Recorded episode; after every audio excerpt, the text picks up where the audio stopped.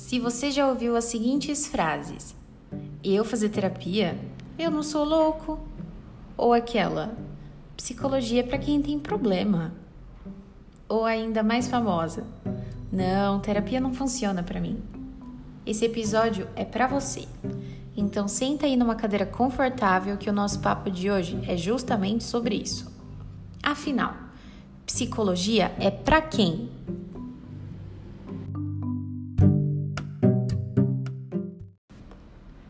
Se você caiu aqui de paraquedas, deixa eu me apresentar. Esse é o Comportamento Verbal, um podcast voltado à psicologia com linguagem simples e que busca responder as perguntas mais feitas pela humanidade. Eu sou a Raquel Moraes e hoje o seu papo é comigo. Se na história da sua vida você já ouviu algumas dessas frases que eu disse no início do episódio, eu já te adianto que as informações que eu vou te passar aqui elas vão ser muito úteis. Algumas pesquisas recentes apontaram que 86% da população brasileira apresenta algum tipo de transtorno mental, independente da gravidade e do quanto isso afeta a vida da pessoa, ou seja, ela pode ou não saber que ela possui esse transtorno mental. Desses 86%, apenas 2 optam por resolver essas questões por meio da psicologia. E por que é que essa taxa é tão baixa? Bom, isso é muito simples. É um preconceito que é carregado há séculos. Mas para que você entenda isso, eu preciso te contar um pouquinho da história da psicologia. Mas relaxa, que é só um resumão e isso aqui não é uma graduação, tá?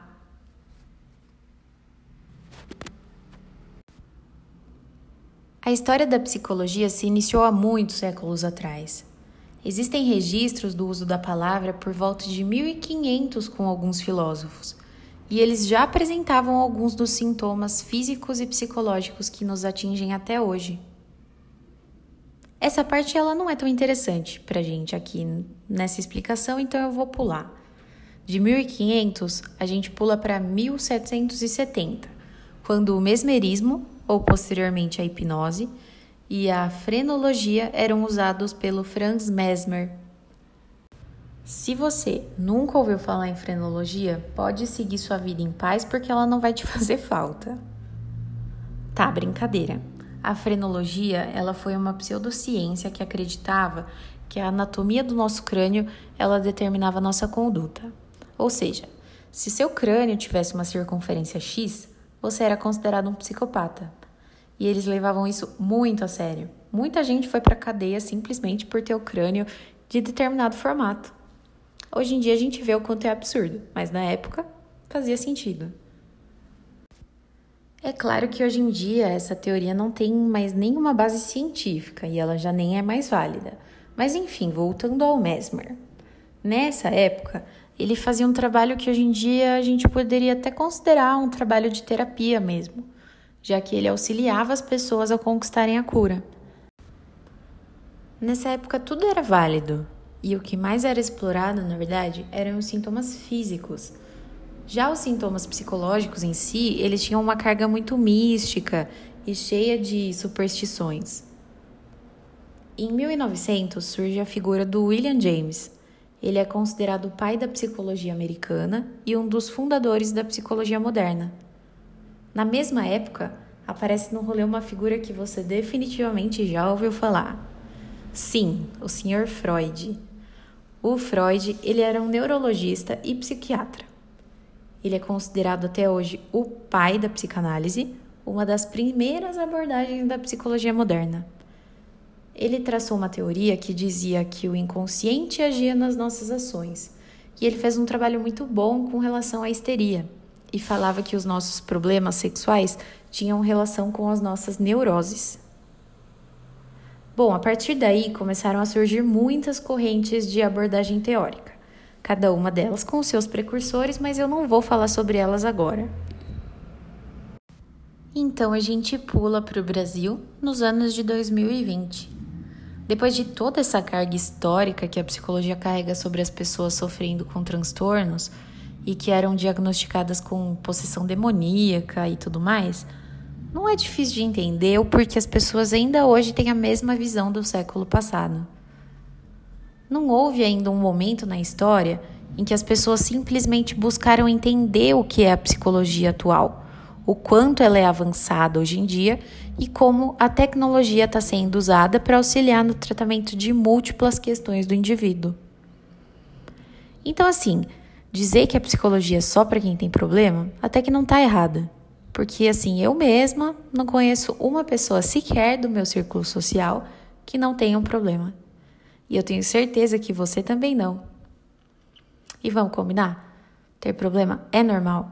É uma consequência de tudo isso que a gente já passou como humanidade. E buscar resolver isso não é uma fraqueza. Muito pelo contrário, tem que ter muita coragem para reconhecer o que não está bom na própria vida.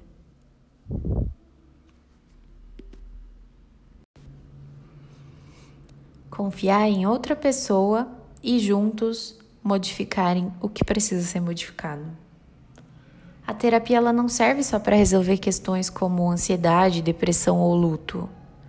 Ela está aí para te ajudar a se aperfeiçoar como um ser humano, como um ser social, cultural e biológico.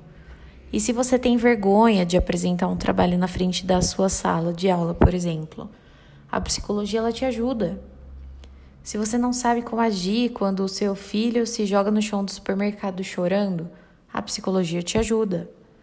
Se você não entende como é possível uma pessoa gostar de homens e mulheres ao mesmo tempo, ou de nenhum deles, a psicologia te ajuda. Não existe barreira, não existe preconceito e nem julgamento. Nós somos, nós existimos, nós nos relacionamos. É muito louco tudo isso. Ah, Raquel, mas eu fui numa psicóloga e não deu certo. Eu não gostei e não vou voltar. É aí que entra o pulo do gato.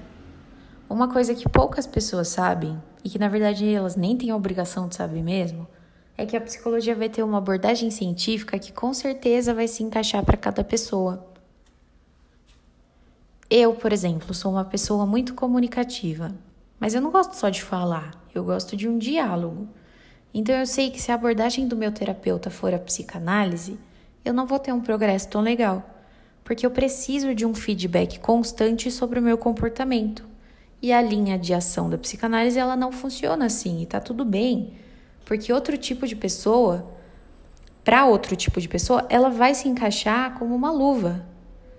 Da mesma forma que uma pessoa muito tímida e com dificuldade de se expressar, por exemplo, talvez não se adapte tão bem para um terapeuta da terapia cognitivo-comportamental, que necessita que o paciente se expresse muito, coloque as coisas para fora. É lógico que tudo isso é adaptável. Nós, psicólogos, estudamos para conseguir lidar com todo tipo de paciente, com todo tipo de pessoa.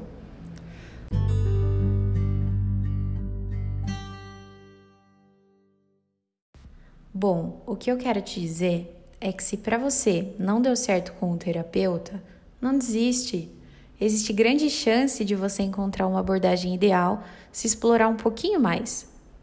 No próximo episódio, eu vou explicar sobre cada tipo de abordagem teórica da psicologia e os mais utilizados aqui no Brasil.